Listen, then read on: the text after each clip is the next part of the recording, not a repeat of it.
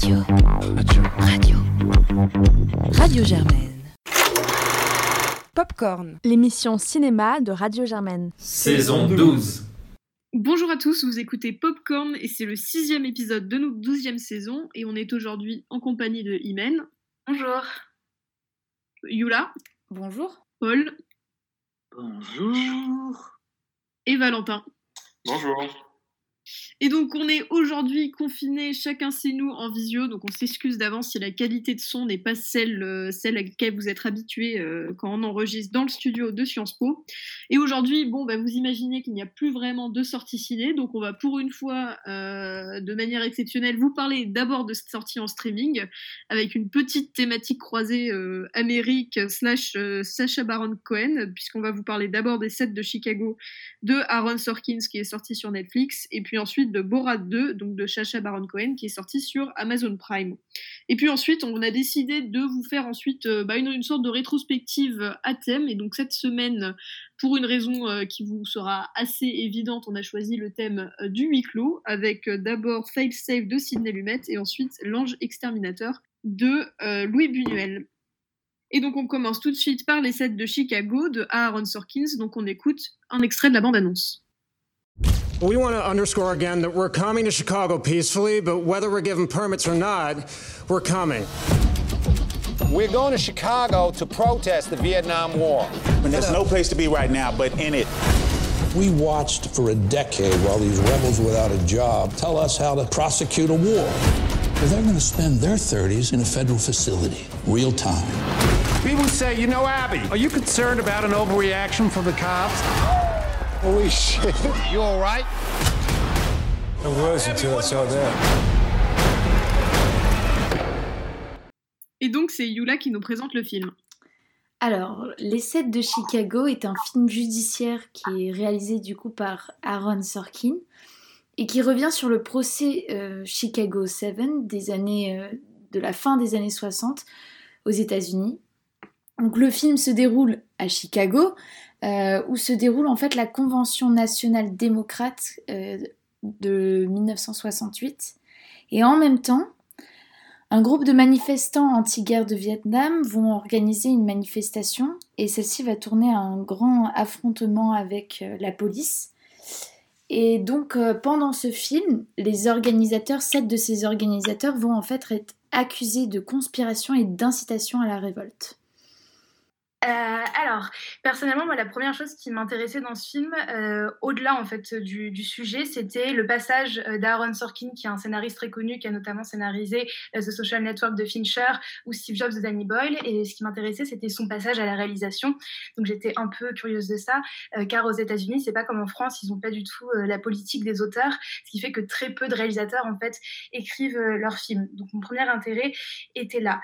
j'ai été comblée puisque j'ai trouvé que le film était extrêmement bien écrit, qu'il y avait une construction des personnages qui était très solide, des dialogues qui étaient assez réfléchis, assez incisifs et qui avaient un potentiel comique et absurde très bien exploité. Et je peux même affirmer ici que j'ai plus ri euh, devant les sets de Chicago que devant Borat 2. Euh, ensuite, ça a marché sur moi car j'aime vraiment les films de procès et j'ai une grande passion pour le droit. Euh, donc, ce qui fait que j'étais vraiment le bon public, même si j'ai des réticences au niveau de, de, la forme en fait que j'ai trouvé assez impersonnelle. ça m'a fait penser à beaucoup trop d'autres films pour qu'il y ait vraiment une Euh, par exemple, je trouve que le, rythme, la façon de filmer, la gestion des flashbacks, c'était très zodiaque. Euh, le montage cut, c'était très euh, les derniers films d'Adam McKee, The Big Short, Vice, ce qui fait que j'étais un peu frustrée de l'esthétisme et de la forme, mais malgré tout, le scénario plus l'interprétation qui est assez bonne des grands acteurs m'a poussé à apprécier le film, que je trouve intéressant dans son traitement du coup d'un fait historique politique qui résonne quand même avec nos actualités. Et comme tu l'as dit, voilà, on est un peu dans le thème là, les Euh, donc pour moi, c'est un bon moment à passer. Après, honnêtement, euh, souvent, je ressens un peu la, frustration à l'idée que les films soient produits par Netflix et donc euh, qu'il n'y ait pas d'exploitation sale. Or, là, pour moi, ce film convient totalement à un petit écran, ça suffit largement. Ouais, en fait, clairement, c'est, enfin, je suis assez d'accord avec toi. On, pouvait s'y attendre de la part d'un scénariste passer à la réalisation. L'intérêt, ça reste le scénario. voilà, Aaron Sorkin, c'est quand même un, scénariste qui n'a plus rien à prouver. Hein pour le coup, moi, c'est un film que j'ai plutôt apprécié. J'arrive assez facilement à faire, enfin, quand c'est voilà, c'est filmé à peu près aussi bien qu'un téléfilm, donc c'est efficace sans grande originalité. c'est quelque chose qui moi me gêne pas et j'ai vraiment passé un, un, très bon moment devant ce film et je le reverrai avec plaisir, je pense. Euh, parce que effectivement, bah, voilà, c'est, enfin, je veux dire, le scénario, c'est ciselé, euh, toutes les toutes les scènes se répondent. Il y a vraiment des, enfin, il a vraiment un, talent pour faire monter la tension au sein d'un dialogue qui est assez euh, assez assez magistral quand même. mais en fait, malgré tout, ça m'a quelque part assez frustré parce que même si sur le coup, j'ai vraiment apprécié ce film et passé un bon moment, et puis tu l'as dit, les acteurs portent tous très bien portent tous très bien leur rôle, mais ça m'a quand même assez frustré parce que bah, c'est c'est un, sujet qui est vraiment passionnant. Donc là, on a euh, euh, le sujet de la guerre du Vietnam qui va se poser la question à la fois euh, bah, globalement du militantisme, de quelle place pour la violence, de à quel point on décide de respecter ou non l'autorité, de, est-ce que on peut faire de ce procès un, procès politique alors que normalement bah, c'est juste le droit qui s'exprime sans, sans, regard pour ça donc des problématiques que moi je trouve assez passionnantes et en fait ça m'a un peu frustrée parce que j'ai trouvé que euh, on a un peu l'impression qu'il se, réfugie derrière son écriture qui est très bien et qui, du coup l'empêche d'aborder des sujets qui sont vraiment qu'effleurés et que moi j'aurais bien aimé voir plus développés. C'était un peu, euh, effacé par euh, le sensationnalisme du scénario qui, voulait un peu parfois faire du, juste du, du show-off. Alors moi je suis d'accord que je pense que vous avez très bien présenté ce film et je trouve que vous avez raison la force du film elle repose concrètement dans les dialogues. Euh, et elle nous replonge bien dans, je trouve, dans les contextes des années 60 euh, des États-Unis. Et du coup, c'est vrai que le montage est très simple, tout le reste est très simple pour donner euh, place à ce scénario et au dialogue. Et je me dis, est-ce que ce serait pas, ça aurait pas été trop lourd si justement on avait et des dialogues très, très bien écrits et un montage un peu plus complexe? Donc je pense que je pense que le choix était pas si euh, anodin et si bête que ça. Après, moi, j'ai trouvé que euh, l'ouverture était très rythmée. Donc, on avait un mélange dès l'ouverture d'images d'archives et de fiction. Personnellement, j'aime beaucoup le mélange d'images d'archives quand c'est une histoire vraie. Et donc, dès les premiers instants, moi, je me suis sentie vraiment emportée. Mais j'ai trouvé que le film, il a perdu un peu de son rythme. Euh, pour moi, il était euh, donc après c'était l'effet longueur parce que c'est vrai que c'est un procès qui a duré euh, très longtemps, donc peut-être que c'était voulu, mais voilà c'est assez répétitif, surtout la, toute la première partie où en fait c'est un peu donc on voit ce, ce juge qui, qui est donc c'est tous les accusés qui semblent être en confrontation constante avec le juge. Et euh, personnellement, par exemple, je trouve qu'on aurait pu inclure plus d'images d'archives, mais ça, c'est ça c'est personnel. Et donc, euh, pour moi, bah, personnellement, j'ai trouvé que le film était un peu lent. Après, est-ce que c'était voulu ou pas? Euh, Je sais pas. Bah, c'est drôle parce que moi j'ai pas du tout eu cette perception de lenteur, au contraire, je suis rentrée assez vite à l'intérieur et le film dure 2h10 et j'ai trouvé du coup que le montage en fait qui était quand même euh, assez cut et tu l'as bien dit, je trouve que les images archives sont très bien utilisées et puis il y a de la musique à des moments et ce qui fait que euh, ça, ça, ponctue un peu, c'est pas que du procès, euh, ce qui là peut être ennuyant. Et du coup moi personnellement j'ai pas du tout ressenti cette longueur. Donc je trouve ça intéressant. Ouais, moi je suis assez d'accord en fait et, je, limite je le trouve trop rythmé en fait, il y a un peu un mmh. truc tout de suite, ah il y a un peu c'est ça le truc, c'est qu'il y a vraiment un côté euh, performance de scénariste euh, où il, vraiment il va, il va rythmer son truc. Et franchement, je pense à genre une séquence de, je sais pas, ça dure peut-être 15 minutes, qui est purement un dialogue autour de euh, est-ce qu'un personnage qui est celui de Redmayne a dit un truc pendant une manif et pourquoi?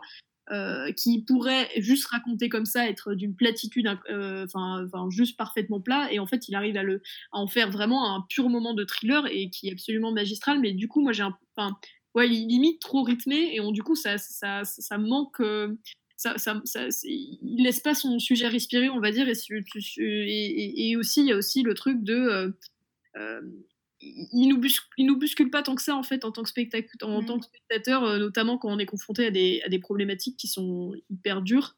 et, qui fait que ouais, je trouve que la, performance de scénariste efface un peu l'émotion qu'on pourrait avoir du film ou juste le fait que bah, il raconte des choses qui pourraient éventuellement nous, nous déranger. Je suis assez d'accord et c'est ce que j'ai ressenti, je l'avais noté, c'est que moi personnellement j'ai été frustrée au niveau aussi de, du talent des acteurs que j'ai pas trouvé exploité en fait, euh, parce que c'est quand même de très grands acteurs et il y a tellement cette envie de... C'est très efficace en fait, pour moi c'est un film très efficace qui a été fait euh, bah, pour, le, pour le grand public, c'est simple, efficace euh, et ce qui fait que du coup comme tu l'as dit, bah, on n'est pas tant en empathie que ça avec eux alors que c'est quand même assez tragique ce qui se passe, il y a quelques moments assez forts mais assez vite essorés par des montages cuts, par de la musique, par des flashbacks en voiture, voilà, euh, qui fait qu'on n'a pas le temps vraiment de se poser et pas le temps peut-être de capter les vrais enjeux de ce qu'on voit et que du coup la sensation euh, du voilà euh, et du cinéma états-unien reprend le dessus. En tout cas, c'est ce que j'ai ressenti. Mais peut-être aussi c'est le fait qu'ils ont inclus quand même beaucoup de comiques. bon, je sais pas si c'est juste le fait que Cohen joue dedans et donc moi je vois Borat malheureusement dans une salle de tribunal, mais ils ont quand même inclus beaucoup de comiques euh, quand ils, deux, surtout les deux hippies. Et c'est vrai que ça enlève un peu du côté dramatique, euh, tragique, comme tu dis, Imen. Euh, ce mélange de genres aussi, je trouve. Et comme bah, tu dis, tu as, plus rigolé sur les sets de Chicago que Borat au final. C'est vrai. c'est peut-être difficile aussi de faire un, quelque chose de très tragique et à la fois comique. Euh, c'est. Voilà.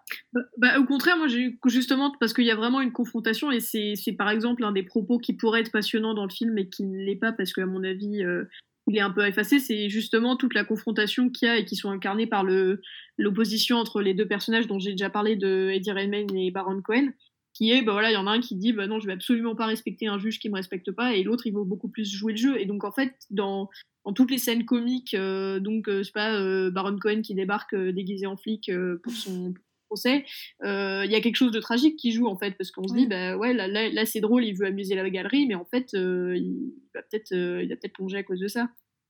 Mais en tout cas, euh, Yula, merci, tu nous as offert une super transition pour le prochain film, puisqu'on va à présent parler de Borat 2, euh, de son nom complet, qu'on va dire une fois parce qu'on fait beaucoup. Alors, Borat 2, nouvelle mission filmée, livraison bakchiche, prodigieux pour régime de l'Amérique au profit, autrefois glorieuse nation, et dont on, on écoute tout de suite un extrait de la bande-annonce.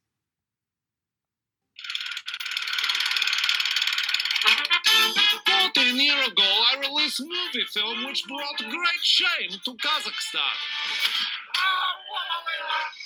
But now I was instructed to return to Yankee Land to carry out secret mission. I go to America! What you say? No, it's not me. Et donc c'est Imen qui nous présente le film. Donc euh, Borat, donc tu as dit le, très bon titre, est un faux documentaire parodique qui est sorti euh, là récemment en 2020 sur euh, Amazon Prime. donc le pitch est assez simple, c'est que Borat revient une deuxième fois et sa mission c'est de livrer le ministre de la culture du Kazakhstan qui est Johnny le singe à Donald Trump pour acheter la nation. malheureusement ça va pas se passer comme prévu et il va se retrouver du coup à devoir marier sa fille à un puissant homme politique américain. donc c'est un film qui n'est pas euh, réalisé par euh, Larry Charles comme le premier, mais réalisé par Jason Walliner et écrit par Sacha Baron Cohen qui campe Borat pour une seconde fois. Alors Paul, qu'est-ce que tu as pensé de ce film? Alors, il faut savoir déjà que je n'avais pas vu le premier euh, au moment où on a fait la sélection, donc j'ai, je suis, j'ai couru, on va dire, pour rattraper cette erreur. Et effectivement, j'ai pu voir le, premier et assez cultissime à ce stade-là, on va dire, film. Qu'est-ce que je pense de ce film? Ben, C'est un film qui euh, me perturbe. Bon, j'ai pas beaucoup ri, mais ça, c'est euh, parce que je n'ai pas d'humour. Euh, c'est pas c'est pas un problème avec le film. Euh, je, trouve le film assez drôle, même si c'est un humour qui ne fait pas beaucoup rire, l'humour très de la gêne la plus puissante, qui permet en fait de dénoncer pas mal de choses. Et effectivement, il se permet des choses assez formidables.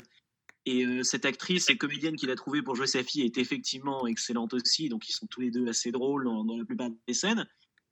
Euh, après, c'est un film qui, euh, bon, visuellement, est assez travaillé, a un bon travail de, caméra, surtout pour ce, qui est, pour ce qui est effectivement une longue caméra cachée. Donc il y a un bon travail, euh, qui, a dû être un travail intense d'ailleurs de, production visuelle.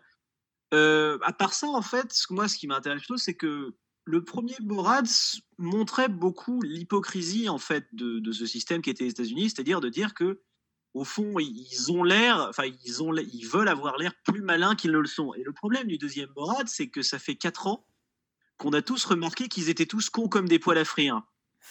Donc, le problème du deuxième Borat, c'est de dire, parce qu'évidemment, le premier, le Kazakhstan, euh, c'était, c'était entre, guillemets une version ridicule des États-Unis. Mais le problème du deuxième Borat, c'est de se rendre compte que les États-Unis sont devenus bien pires que le Kazakhstan de Borat.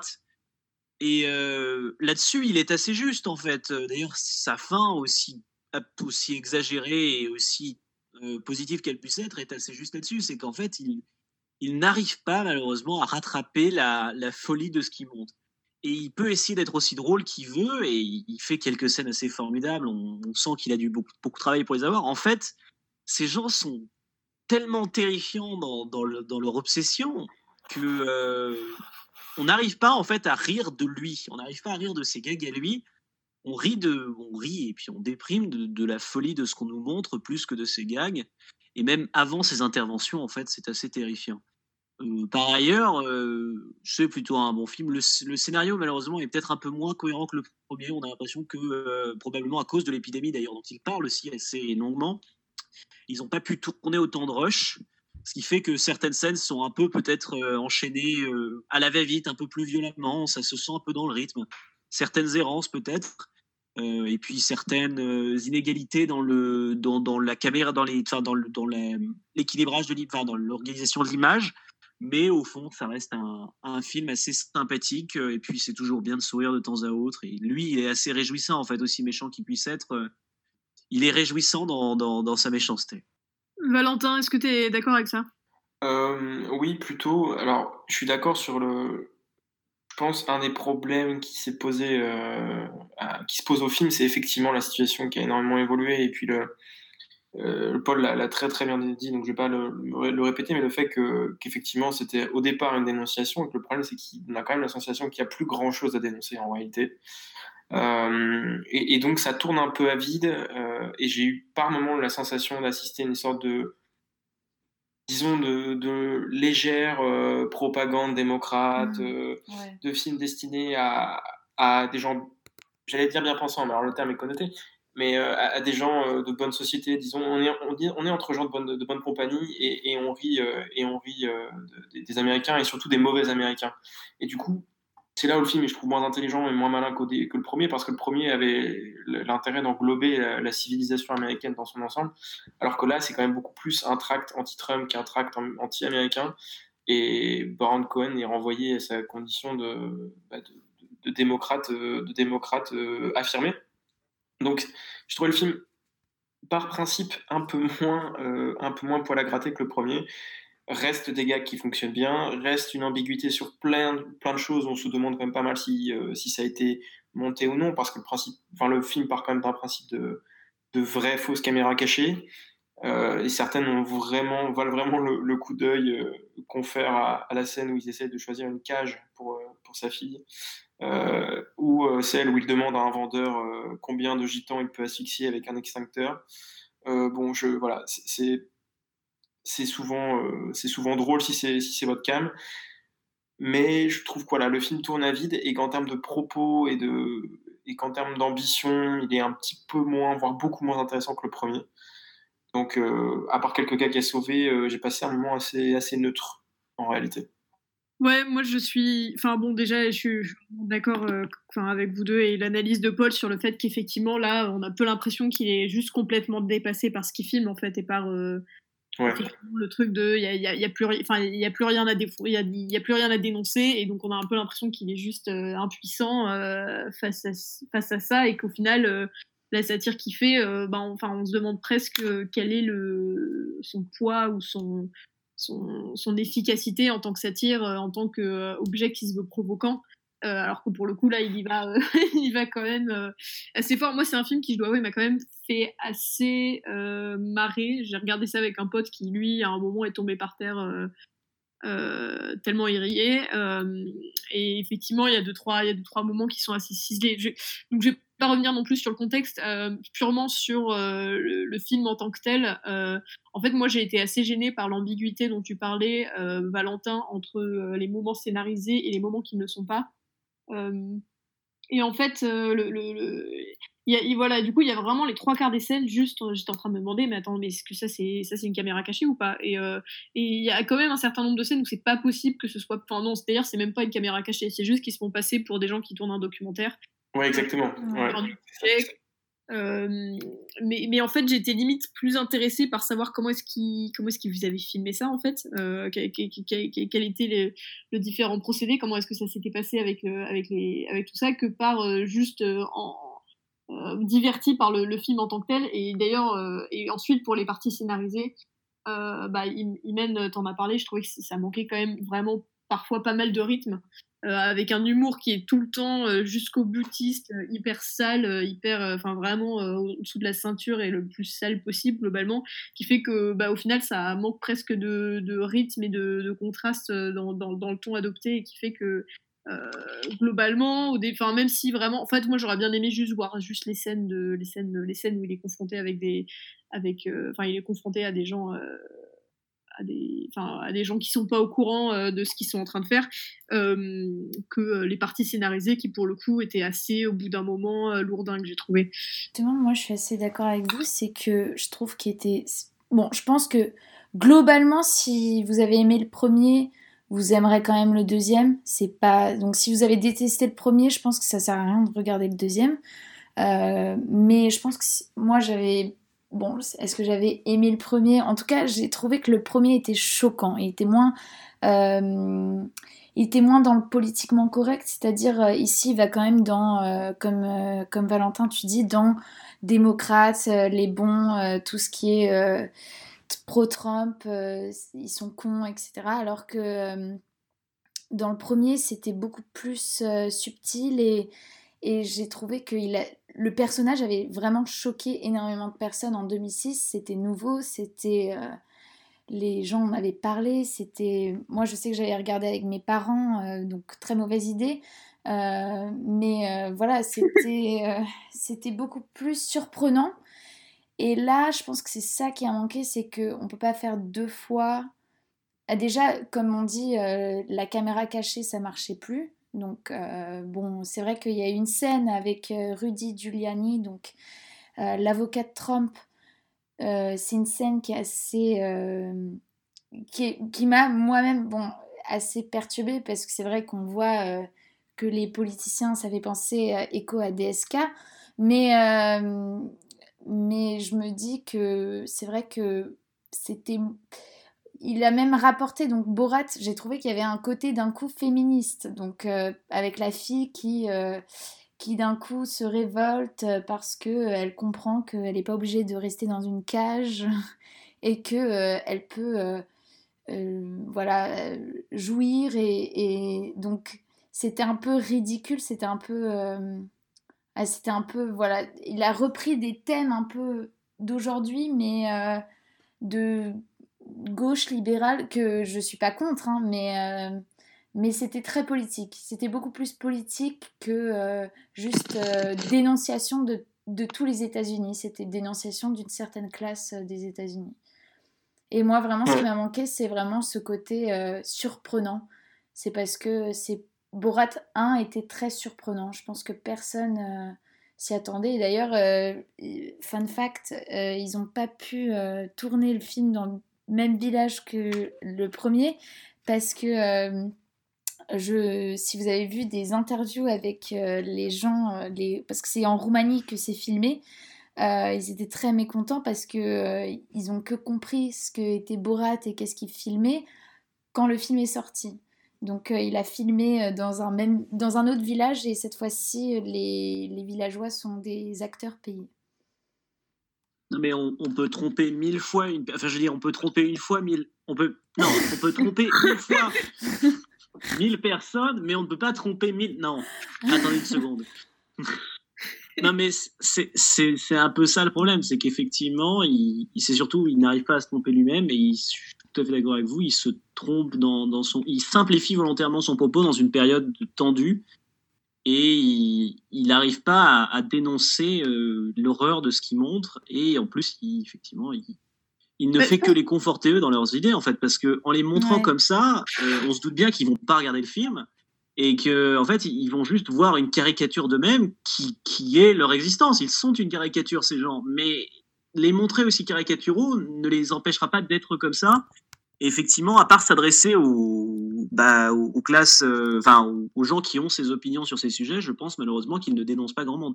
Effectivement, le premier film était aussi un film extrêmement politique sur les États-Unis, mais il était sur les États-Unis en général, les problèmes de tous les États-Unis. Alors que là, le, fait de se, concentrer sur un, une partie du spectre empêche d'en dénoncer, euh, de dénoncer le système dans son ensemble, ce qui est à faire. Ouais, et puis du coup, au final, il a, elle a plus rien de subversif, enfin, sa, sa, caricature, parce que je veux dire, euh, un acteur hollywoodien, bon, il n'est pas hollywoodien, il est anglais, mais enfin, euh, qui, tape, euh, qui tape sur l'Amérique de Trump, euh, je veux dire, euh, voilà, c'est pas le premier à le faire, et, euh, effectivement, même si en soi les scènes sont choquantes, parce que vraiment, c'est, il va juste, il est extrêmement juste boutiste dans son humour, euh, au final, il n'y a rien qui va nous nous déranger, euh, nous nous choquer ou nous faire révéler quelque chose d'autre que euh, bah, globalement ce qu'on sait déjà en se baladant un peu sur Twitter. Mais non, parce qu'en fait, il, il, a, il, a, perdu son principe, son principe actif du premier film, qui était le, la, la figure de l'homme-enfant qui découvre des choses et qui, ouais. du coup, par principe, a la réaction qu'il ne faut pas avoir parce qu'il est face à quelque chose qu'il ne comprend pas. Là, on sent très bien que Borat, et là, le, le, truc sur le féminisme est très, très signifiant parce que en fait, ce personnage ne peut pas être au courant de ça, ne peut pas avoir ces réflexions-là, ne peut pas avoir ces remarques-là, ne peut pas prendre la situation dans ce sens-là. Et du coup, sur le thème précisément du féminisme et de la relation avec sa fille, il est dans un espèce d'entre-deux où il va continuer à dire des insanités hyper rétrogrades parce que c'est sa culture et je mets des guillemets. Euh, et en même temps, il va avoir parfois des réflexes euh, et des remarques hyper euh, woke parce qu'en fait, Cohen l'a écrit, euh, ne peut pas l'écrire, mmh. ne peut plus l'écrire de, de, manière innocente en fait. Ouais, Son personnage est, est, chargé politiquement et ça, ça perd le, même le principe même de découverte qui était le, le, la force du premier film, je trouve. Ouais. Euh, du coup, alors moi, comme j'ai aucune logique, euh, j'ai vu le 2 et ensuite j'ai vu le 1. Euh, et donc, je vais un peu faire un truc comparé. C'est que le, le, premier, moi, je l'ai trouvé formellement très intéressant parce qu'on fait vivre la caméra, justement, parce qu'on intègre à la narration le dispositif cinématographique qui est le tournage d'un documentaire. Or, dans le second, c'est comme vous l'avez dit, en fait, on passe plus de temps à dire Mais attends, et comment est-ce qu'ils est qu arrivent à filmer ça? Est-ce que c'est de la caméra cachée? Est-ce que c'est on est sur de la fiction? Ensuite, ce que j'ai ce que j'ai aimé, ce que tu as un peu évoqué, Paul, c'est que le 1, c'est un road trip, on part de New York jusqu'en Californie, euh, ce qui du coup ouvre un large spectre et qui permet de voir une multitude de mentalités et d'humanité beaucoup plus intéressantes, alors que là, on est vraiment concentré dans, le sud et donc sur un peu une même euh, façon de penser. Euh, je suis quand même contente d'avoir vu le, le 2 d'abord, puisqu'en fait, c'est exactement la reprise des, mêmes blagues, comme tu l'as dit, Valentin, les blagues sur les gitans, sur les juifs, la condition de la femme, donc qui est juste un motif qui revient, mais qui est de moins en moins efficace à mes yeux, tant il est tiré. Euh, pour moi, le seul intérêt, en fait, ce que j'ai vu, c'est l'incorporation du coup de cette fiction dans le réel, euh, dans les meetings, mais aussi et surtout, et tu l'as évoqué, euh, Yula, c'est euh, dans l'interview avec Rudy Giuliani, qui est assez surréaliste, comme tu l'as dit, avocat de Trump, ancien maire de New York, qui finit allongé sur un lit d'hôtel, la main dans le caleçon. Donc d'avoir pris ça, je trouve ça très intéressant, mais à mes yeux, Borat 2 est rien de plus qu'un film anti-Trump, ouais. qui a réussi à trouver son timing, donc en sortant juste avant les élections présidentielles, et du coup, c'est peut-être intéressant là, mais pour moi, euh, ça m'a pas du tout fait rire. J'ai vraiment pas ri un instant, c'était pénible, c'était long. Euh, alors que le premier, je l'ai trouvé hilarant parce que j'aime beaucoup Larry Charles. Du coup, je, je, je conseillerais plus de tourner vers d'autres films de Larry Charles comme Bruno ou The Dictator qui pour moi sont très très très très drôles et aussi euh, dénonciateurs d'une certaine manière euh, que ce film que j'ai trouvé assez lourdingue en fait. Ouais, et en fait, enfin, vraiment la scène avec Giuliani, elle est, enfin, elle est limite, on se demande ce qu'elle fait dans un film comme ça parce que c'est extrêmement choquant et c'est à ce moment-là vraiment que le film il bascule vers, euh, enfin, c'est plus Borat 2 quoi, c'est un, c'est un, c'est un film à charge euh, qui qui s'inscrit directement euh, dans un contexte très particulier qui est une Amérique euh, hyper divisée autour des élections et, et qui fait que ouais, il a, il a complètement perdu ce qu'il avait avec avec Borat 1. Enfin, c'est un film qui se regarde, mais c'est vrai que c'est une période. La période dite de l'enregistrement de cet épisode fait que regarder ce film est plus déprimant qu'autre chose parce que il s'ajoute à la pile de discours contradictoires et, et bateaux qu'on reçoit de, des deux côtés de, euh, de cet énorme échiquier rempli de crétins. Euh, alors qu'évidemment, il y a un groupe de crétins qui est beaucoup plus dangereux que l'autre, ça, il n'y a aucun doute, et il n'y a aucun doute qui doivent être neutralisés, mais il n'empêche que c'est de la propagande comme comme, enfin, c'est de la bonne propagande, c'est de la propagande bien écrite, bien faite, mais ça reste de la propagande. Et la propagande, c'est plus drôle à regarder hors contexte. En fait, c'est pour ça qu'on peut regarder aujourd'hui les films de Leni Riefenstahl sans trop de difficultés, mais que dans les années 40, ça devait pas être très agréable. Euh, je sais pas quoi faire de ces conclusions, mais merci de Non, non, non, mais je trouve ça très bien que qu'on arrive à un semi-point Godwin. Euh, oh la vache, oui. Tous les 3-4 épisodes. Euh, non, mais bon, sur ce, on va, sur ton, on va suivre ton contexte et changer d'époque, puisqu'on va se retrouver dans les années 60 pour les deux prochains films euh, qui, qui vont terminer notre émission. Euh, donc, autour du thème du huis clos. Et on va commencer par Fail Safe, dont on écoute tout de suite un extrait de la bande-annonce.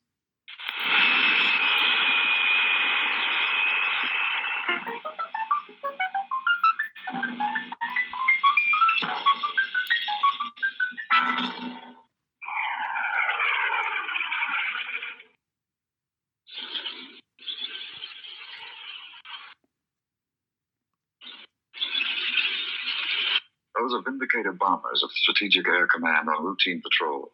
Each plane carries two 20 megaton hydrogen bombs designed to detonate over enemy targets.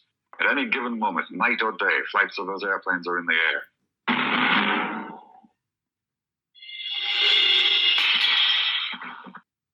Paul, c'est toi qui nous présente le film.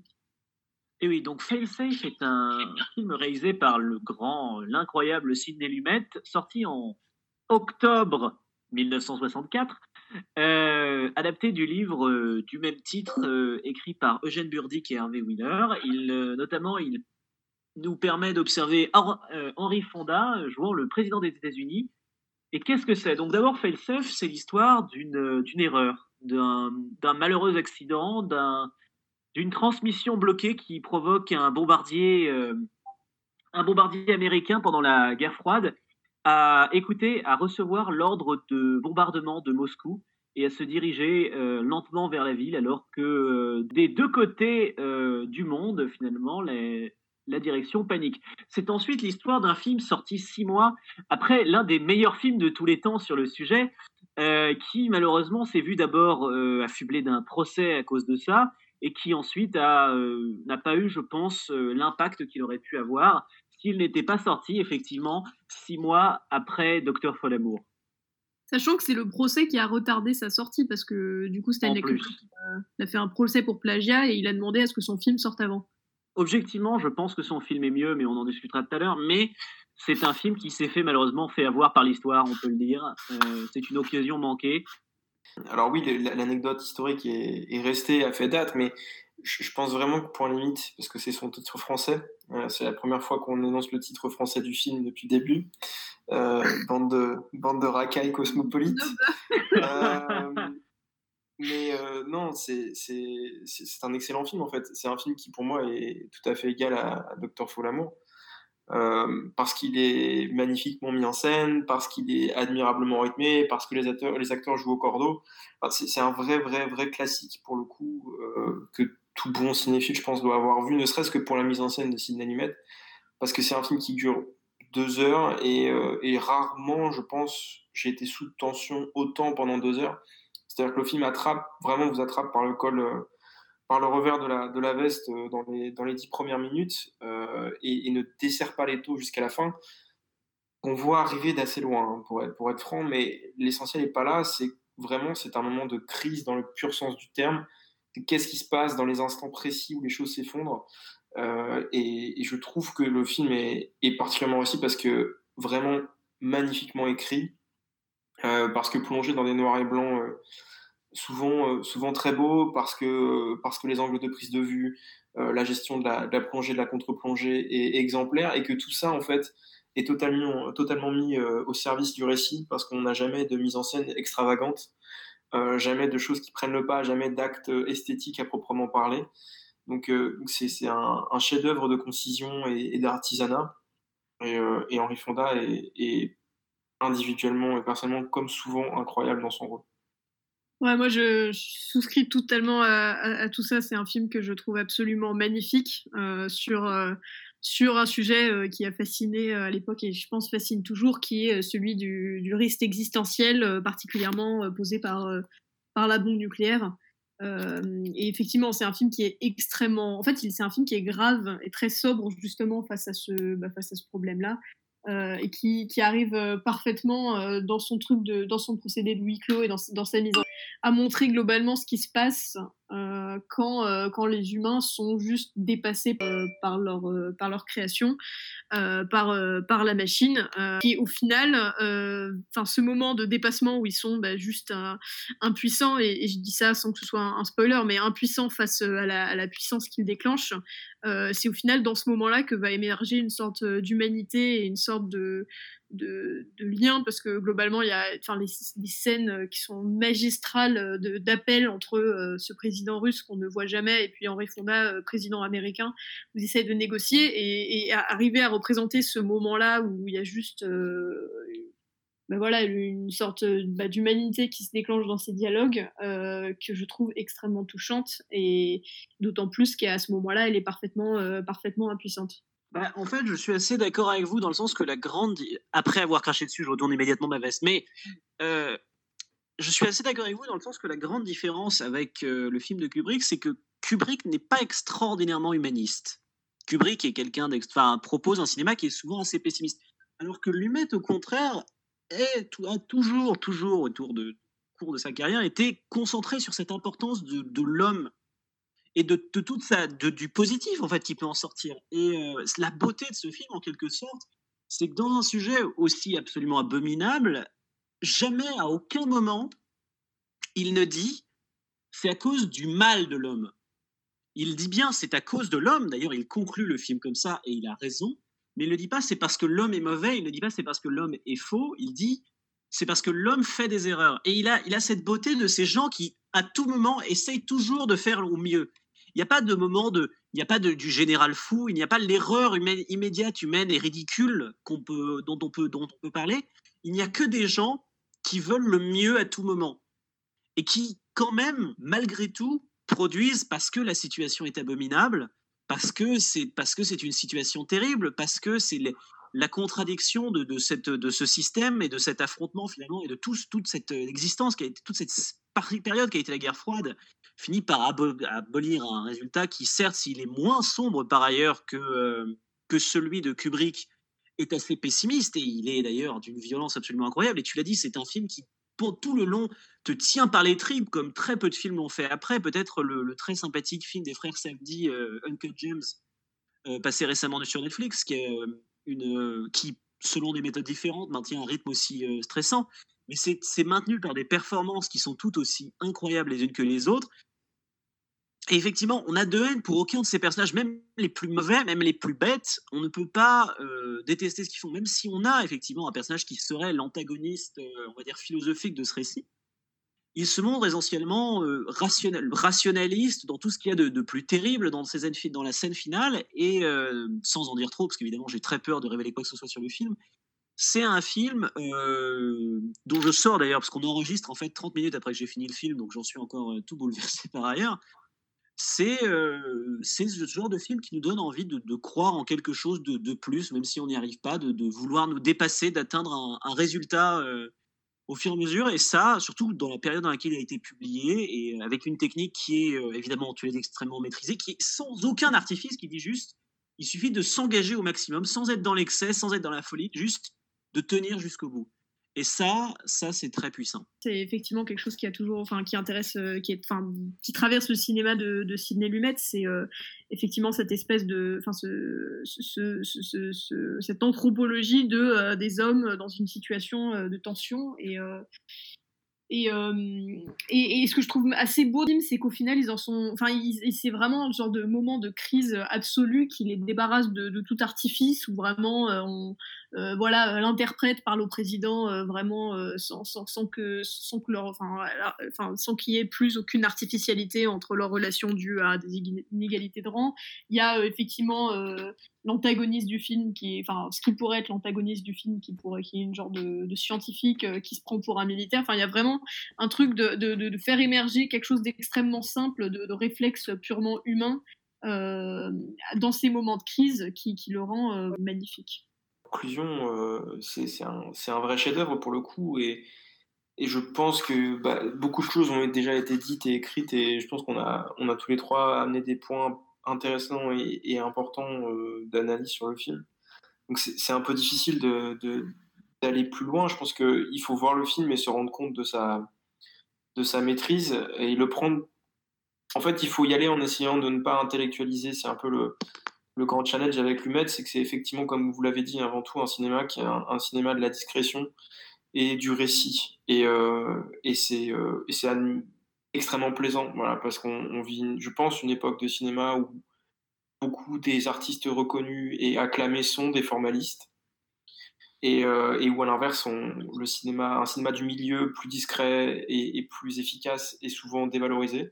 Et euh, Sidney Lumet est, je pense, l'incarnation parfaite euh, d'un entre-deux et d'une virtuosité dans la discrétion. Bon, du coup, vous l'aurez compris, euh, nous sommes, euh, comme à peu près tout le monde, euh, depuis 60 ans que ce film est sorti. c'est vrai que c'est pas très original. Mais Vous voulez dire que Sidney Lumet, c'est un bon réalisateur? Non, mais ce que bah, c'est Il ne fait pas que des navets Là-dessus, mais pour le coup, tu as raison. Enfin, Valentin, Sidney Lumet, j'ai l'impression que c'est un gars qui n'est jamais aussi connu que ses films, quoi. C'est-à-dire que n'importe qui connaît 12 hommes en colère, mais alors euh, je pense que hein, beaucoup moins de personnes seraient capables de, citer son nom. Donc, euh, ouais, c'est assez vrai. Mais c'était lui une après-midi de chien aussi. Dans eh oui, c'est ça. Voilà. tu vois. Dans mon colère, Afternoon, euh, Serpico, Network. Enfin, c'est scandaleux sa carrière. Scandaleux. Ouais. c'est une honte. non, on vous recommande donc euh, quand même très très chaleureusement euh, d'aller voir, de regarder donc Point Limite, effectivement son nom français, et puis l'intégralité de la filmographie de Sidney Lumet. Ça devrait vous occuper quelques euh, confinements. Et donc on en arrive au dernier film de cette sélection, Exterminateur de Louis Buñuel. Alors attends.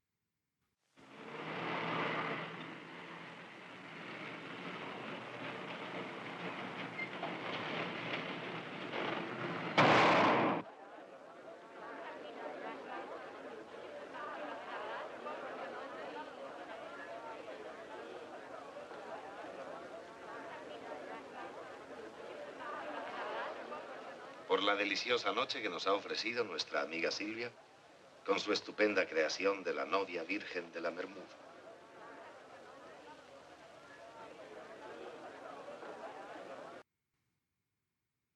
Et Valentin, c'est toi qui nous présente le film. Oui, alors, euh, eh ben, L'Ange Exterminateur, c'est un film de un huis clos, donc, donc dans la thématique, tout va bien, euh, de Luis Buñuel, donc le réalisateur mexicain. L'histoire tient en très peu de mots. Euh, c'est une soirée, une réception organisée chez un couple d'aristocrates mexicains qui traînent en longueur et qui traînent et qui traînent tellement que euh, les invités se rendent compte qu'ils ne peuvent plus sortir euh, de la pièce principale et qu'ils sont par une sorte de charme qu'on n'explique pas vraiment enfermés dans cette pièce et personne ne peut venir les secourir parce qu'à l'extérieur de la pièce les gens ne peuvent pas pénétrer dans la maison non plus. Ils sont retenus de pénétrer dans la maison. Et donc, euh, c'est euh, une heure et demie, 93 minutes pour être précis, de cette lente déliquescence qu'est l'enfermement à, à 15 dans une même pièce. Imen, qu'est-ce que tu en as pensé? Alors, euh, je pense que je, vais juste préciser un tout petit truc au niveau de Luis Buñuel. Euh, c'est que, comme tu l'as dit, du coup, c'est un réalisateur espagnol, mais qui a tourné au Mexique. Et donc, on considère qu'il a deux périodes. Et du coup, L'Ange Exterminateur, en fait, c'est son dernier film mexicain, donc en 62. Et après, il a eu la période française, donc de 64 à 77, euh, qui, du coup, donne du cinéma, en fait, qui est complètement, complètement différent. et ce qui est assez intéressant dans ce film et dans toute sa filmographie, c'est que son œuvre, elle a été hyper marquée par le surréalisme, ce qui fait que c'est un cinéma très particulier à voir parce qu'il bouscule toujours dans tous ses films euh, la continuité et la lisibilité du récit et euh, qui met vraiment en fait sur le même plan la réalité, le rêve, le quotidien, le fantasme. Donc on ne sait pas du tout où, est, où on est. Et donc, c'est vraiment ce que j'ai ressenti euh, face à ce film. Euh, c'est difficile aussi de pouvoir le résumer parce que euh, c'est comme Mulholland Drive, en fait. C'est qu'à la fin, moi, j'ai pu ressentir quelque chose, Valentin a pu sentir autre chose. chacun peut y aller de son interprétation parce que c'est très touffu et très multiple. Néanmoins, il y a toujours quelque chose qui revient dans ce film et dans tous ces films, c'est cette obsession pour la bourgeoisie. mais ce que je trouve très intéressant dans ce film, mais aussi dans tous ces films, parce que c'est étonnant, parce qu'en fait, il travaille exactement les mêmes thématiques tout le monde sa filmographie, c'est qu'il montre toujours les deux classes qui se confrontent sous un même toit. voilà, les, domestiques, ils font jamais partie des murs, et du coup, dans ce film, en fait, les domestiques, pour une raison qu'on ignore, comme tout le film, décident de quitter la maison et de laisser ces bourgeois entre eux, et du coup, se servir, faire le service pour la première fois. donc c'est comme ça en fait que le film commence. Moi j'ai trouvé que la liberté était intéressante, mais qu'elle elle peut assez être lassante aussi à un moment, notamment parce que dans le cinéma mexicain, moi je suis pas du tout touchée par l'esthétisme des films de Buñuel. Euh, je trouve que euh, on voit beaucoup trop le dispositif cinématographique. Alors je dis pas seulement ça parce qu'il y a un plan où on voit une perche euh, dans une cuisine qui est assez flagrante, mais ça fait qu'en fait j'y ai cru. J'ai trouvé que le début était assez intrigant. Euh, je me suis dit, qu'est-ce que c'est que ça? Les domestiques s'en vont, ils se retrouvent dans un huis clos euh, assez spécial entre, entre bourgeois. On sent qu'il y a plein de non-dits, on ne sait pas trop.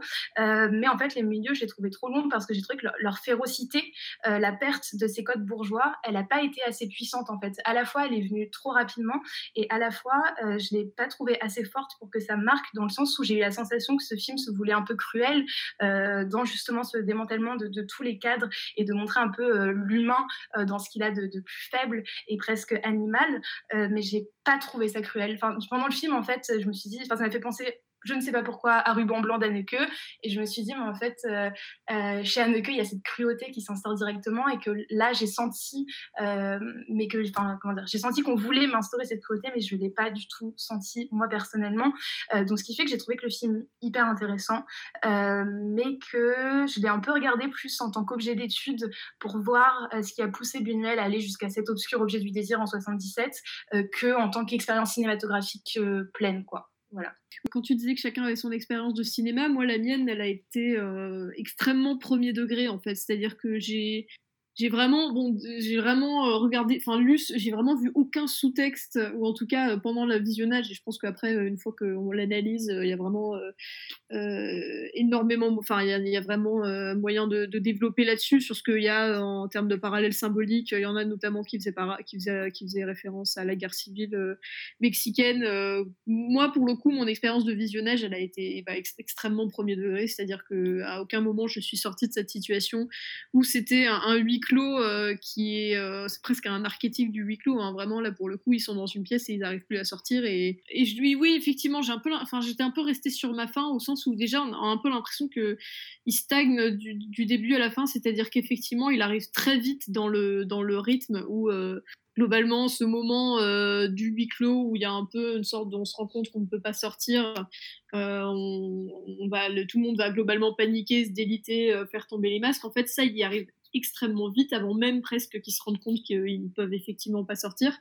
Et, euh, et, ils restent dans cet état-là tout le long du film, ce qui fait que euh, ce qui fait que je trouvais que ça manquait un peu de coup d'éclat, euh, d'autant plus que voilà, c'est un film avec, je crois qu'il y a genre une quinzaine d'acteurs sur scène, euh, qui sont pas souvent identifiables à part certains traits caractéristiques comme le médecin ou le, maître de maison, euh, qui fait que pareil j'avais un peu de mal à notamment retrouver moi ce qui m'a c'est quelque chose qui m'intéresse le plus globalement dans le huis clos, enfin qui, qui fait l'intérêt du huis clos, qui est ce, cette euh, dissection à vif de personnages et de personnalités. Là globalement ils étaient un peu tous noyés là-dessus. Alors après ça peut être aussi la dissection d'une classe bourgeoise euh, confronté, euh, enfin, qui est en opposition avec une autre classe domestique qui est représentée par euh, juste un majordome qui est le seul resté sur place.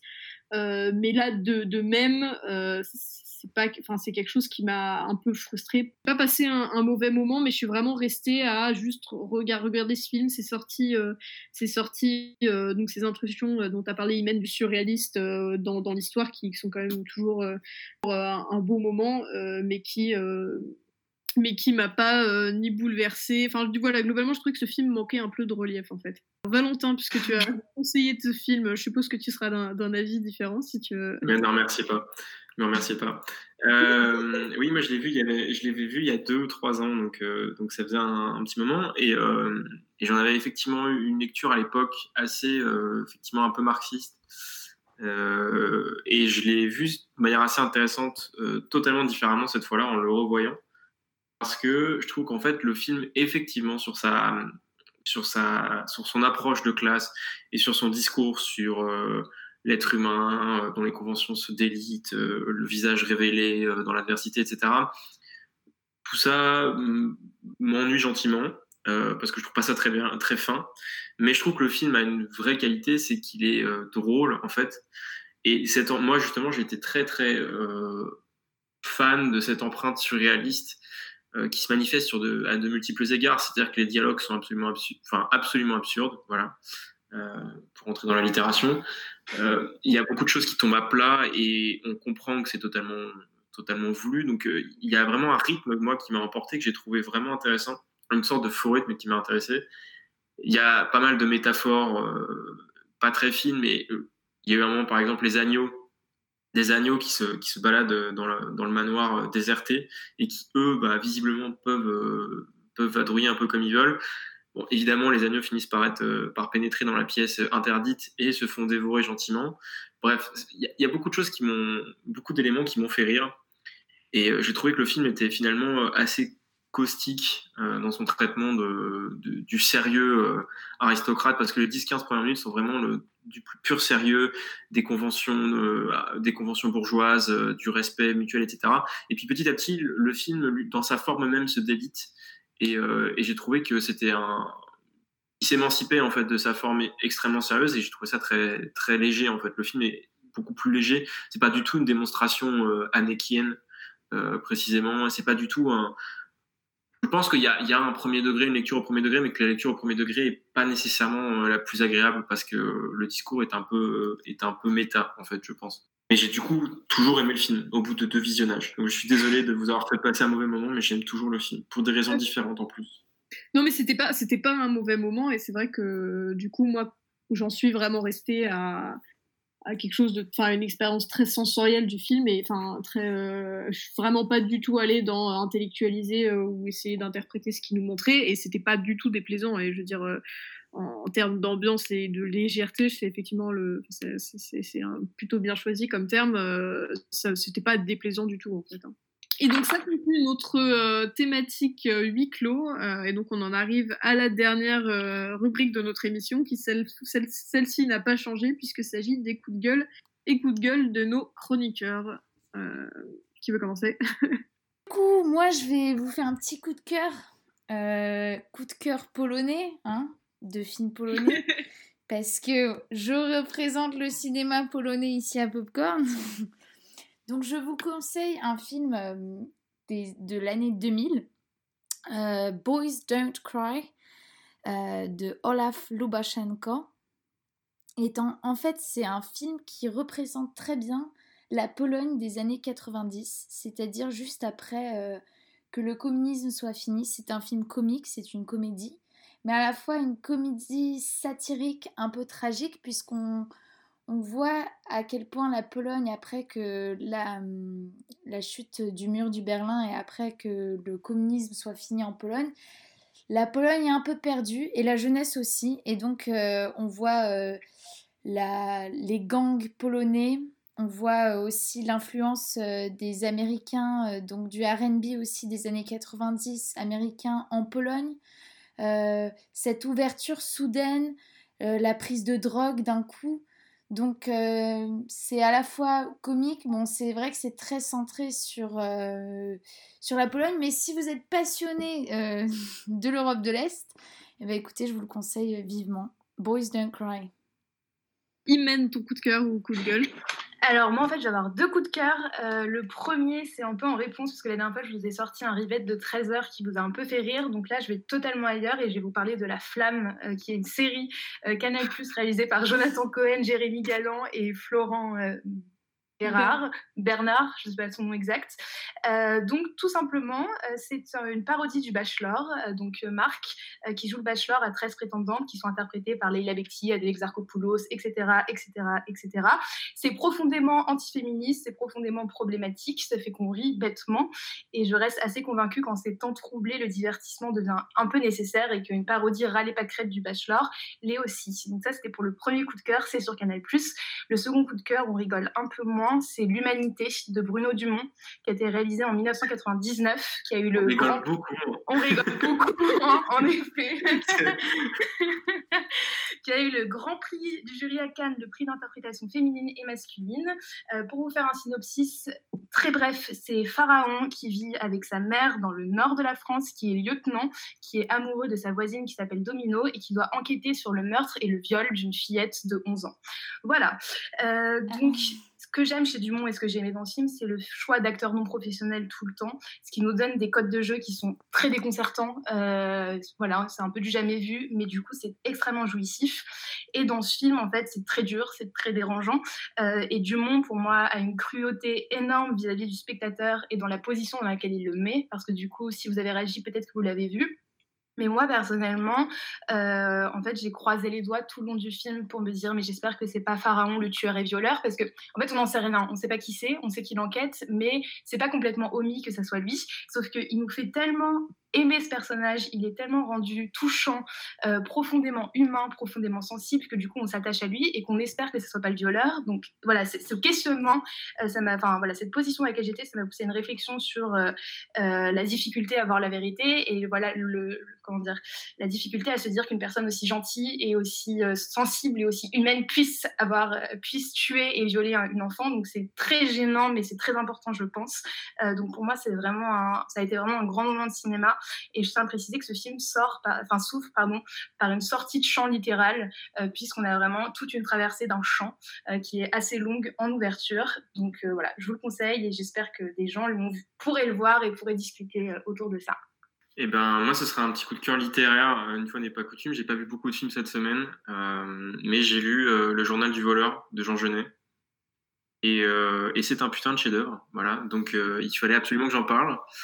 Euh, c'est un livre euh, extrêmement difficile, c'est un, texte vraiment difficile, euh, qui a un, peu l'antithèse d'un journal. C'est sorti après la guerre en 49.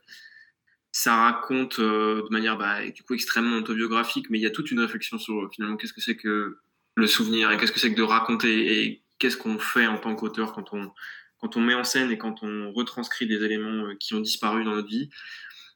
c'est l'histoire de la jeunesse de Jean Genet, qui est né sous X, euh, qui du, coup est parti dans la vie, euh, on comprend, du mauvais pied, et qui a, euh, dans son désespoir, il l'explique de manière extrêmement fine, épousé les voies du, du vol, du viol, de la criminalité.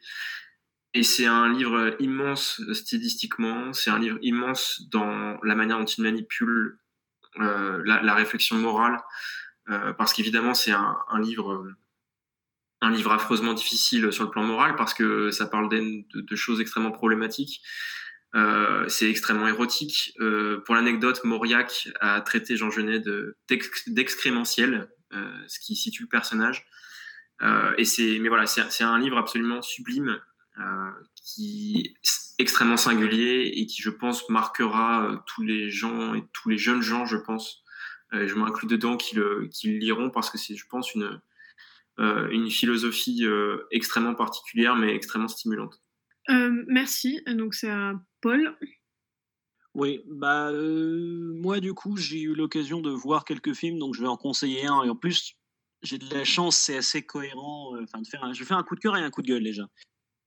C'est assez cohérent avec ce dont on a parlé puisque s'agit du charme discret de la bourgeoisie de Louis Bonuel, qui est une comédie en 1972 sur euh, les péripéties désespérées euh, d'un groupe de, euh, de, notaires corrompus qui essayent, qui d'avoir un, dîner ensemble et qui sont systématiquement interrompus d'une façon ou d'une autre par un, par un inconséquent, par, par un militaire joué par Claude Pieplu d'ailleurs, qui, ne l'oublions pas, est un acteur de théâtre, mais qui surtout et, sera jamais le narrateur des Shadok, dont j'ai eu d'ailleurs l'occasion de revoir la quatrième saison, sortie récemment euh, sur YouTube, et que je ne peux que vous encourager à voir parce que c'est parce que c'est assez approprié pour euh, pour l'époque. Et donc voilà, c'est donc Louise Bounouel, le charme discret de la bourgeoisie. C'est drôle, c'est méchant, c'est surréaliste.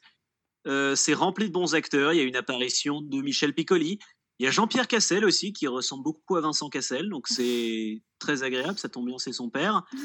Euh, donc voilà, je, vous conseille vraiment euh, les charmes, le, charme, le charme discret de la bourgeoisie, qui euh, est un, plutôt un bon moment, très ennuyant à passer devant un, un film extrêmement bien construit. Et pour mon coup de gueule, ça sera sur la deuxième saison de The Boys, euh, que j'avais, dont j'avais fait mon coup de cœur l'année dernière par ailleurs, qui euh, s'est permis, a osé sortir il y a maintenant euh, quelques mois, euh, acclamé entre guillemets par la critique, mais qui s'est avéré être euh, une sacrée arnaque puisqu'elle a décidé globalement de faire à peu près la même chose que Borat 2, mais avec, euh, en moins drôle, moins intelligent. Donc reprendre le propos marxiste assez intelligent et surtout le propos purement anticapitaliste puisque marxiste, très antisystème, très énervé, très punk de la première saison et en faire euh, un message assez conventionnel, très malheureusement très libéral où finalement les méchants s'avèrent être depuis le début les nazis puisque c'est toujours facile pour les États-Unis, pour les Américains d'affronter les nazis. Les nazis, c'est méchant, ça aime pas les juifs, et en plus, ça tue des gens. Donc, c'est un peu malheureux de voir une série qui se moquait irrévérencieusement du, système, de, la publication Marvel, de, la façon dont on consommait de l'image aujourd'hui, dont on consommait du divertissement, devenir exactement le même divertissement, se perdre dans des sous-intrigues et dans des développements d'univers dont personne n'a rien à foutre, écrire des personnages toujours plus mauvais pour justifier des retournements scénaristiques toujours plus prévisibles. Enfin, c'est c'est assez triste de voir finalement euh, la série se faire probablement bouffer par ses producteurs, mais en même temps, à quoi s'attendait-on? Une série anticapitaliste produite par Amazon, ça ne pouvait pas bien se finir. Ouais, euh, je suis d'accord sur les boys, The Boys. Moi, je vais vous faire euh, mon coup de cœur sur un film que j'ai découvert cette semaine et dont je n'avais absolument pas entendu parler avant, qui s'appelle Muséo Muséba de Jean-Michel Ribes, euh, et donc euh, qui est un peu d'ailleurs dans la thématique du huis clos, au, au sens où ça se passe dans un musée. Bon, après, ça s'arrête là. je suis un peu sabotée moi-même là, quand même. Oui, donc ça se passe dans un musée euh, extrêmement coloré, euh, enfin assez, euh, enfin complètement imaginaire, mais euh, mais vraiment bien mis en scène. hein, C'est un magnifique décor. Euh, et c'est une série de, on va suivre en gros les visite- visiteurs de ce musée. Euh, qui sont joués par une euh, kyrielle d'acteurs euh, français. Donc on a Michel Blanc, Gérard Jugnot, Isabelle Carré, euh, Valérie Lemercier, pour ne citer que, qui vont tous incarner à la fois, donc on a à peu près tout, hein. on a les gros snobs, on a, on a les touristes allemands, on a, on a les fans d'art, d'art moderne, enfin bon bref, on a à peu près tout le monde, c'est une bonne satire du monde de l'art, du monde... du, monde de l'art, c'est extrêmement drôle. hein. Vraiment, chaque, euh, chaque réplique est une punchline. Euh, chaque réplique a un potentiel culte assez incroyable. C'est pour ça que j'ai envie que tout le monde le voit. Comme ça, on pourra se balancer les répliques euh, un, peu, un peu comme le fait avec OSS 117 déjà. Et en plus de ça, ça a vraiment, cinématographiquement, c'est hyper intéressant parce qu'en fait, chacune des mini-scènes va être l'occasion de mettre en scène un genre. Euh, donc on passe par, euh, le thriller euh, au film gore, à, la, comédie un peu fleur bleue, pour finir avec une gradation absolument dantesque de films d'horreur euh, slash film catastrophe, puisqu'en fait, au fur et à mesure de ces visites, on se rend compte que le film, enfin le, musée est mystérieusement envahi par la nature. Et d'ailleurs, le conservateur du musée euh, déclare une, une guerre, euh, une guerre à mort euh, à la nature et aux arbres, qui n'ont jamais trouvé de beauté avant d'avoir été peints, selon lui. Donc voilà, c'est un film qui est extrêmement divertissant, vraiment très drôle, très intelligent, très fin, et qui voilà montre un peu de cinéma de genre, qui encore une fois dans le cinéma français est toujours toujours une bonne chose. Donc que je vous recommande très chaleureusement. Et donc c'est ainsi que se termine notre émission. On espère que euh, bah, vous aurez pu l'écouter jusqu'au bout malgré la qualité de son euh, euh, peut-être un peu moindre. Et donc on vous souhaite à la semaine prochaine. Euh, bon courage et puis regardez des films. Et au revoir. Au revoir. Au revoir.